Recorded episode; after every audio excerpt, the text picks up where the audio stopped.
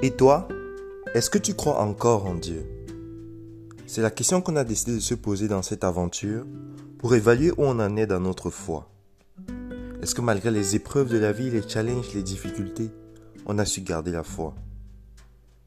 En ce qui me concerne, je pense que même si on est au 21e siècle et malgré toutes les tentations du temps présent, on peut quand même s'appuyer sur des choses concrètes et pratiques dans la Bible pour vivre une vie épanouie et une vie réussie. Notre passage d'aujourd'hui est tiré du Siracide au chapitre 33 avec pour thématique la crainte du Seigneur et le sens des responsabilités. Notre passage nous dit, le malheur ne recherche pas celui qui craint le Seigneur. S'il connaît l'épreuve, il en sera racheté. Et cette petite distinction est déjà importante. La notion de malheur, dans son sens brut, elle est en fait plus pour le malheur, plus pour celui qui fait du mal.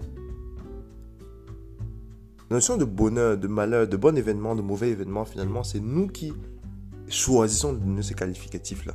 Mais en général, même dans les événements les plus tristes qui arrivent, à mon avis, on peut quand même tirer des bonnes choses. On peut marquer un temps d'arrêt. C'est par exemple le départ d'une personne. On ne va pas aller jusqu'à dire que c'est un événement joyeux. Mais si on se focalise sur le fait que ah, c'est un malheur qui s'est abattu pour nous, on se contente d'être en victime.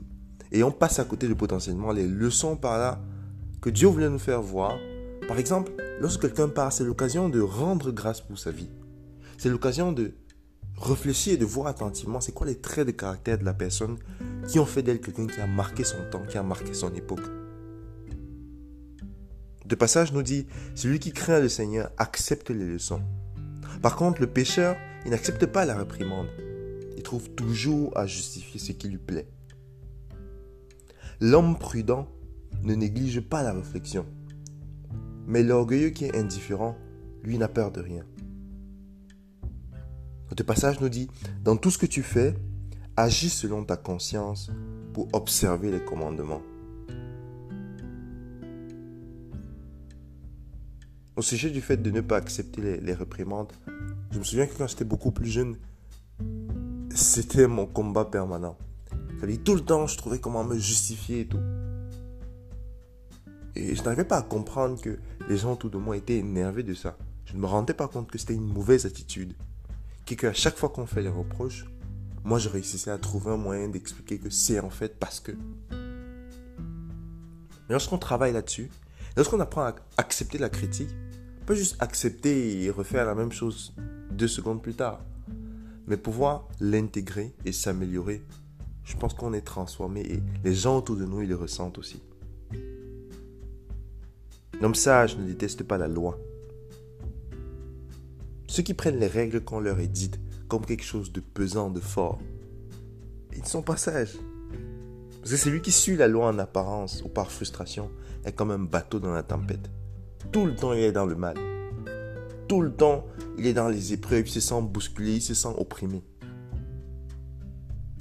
À aucun, et ça c'est sur le sens de la responsabilité, ne donne pouvoir sur toi durant ta vie. Ne livre à personne ta liberté.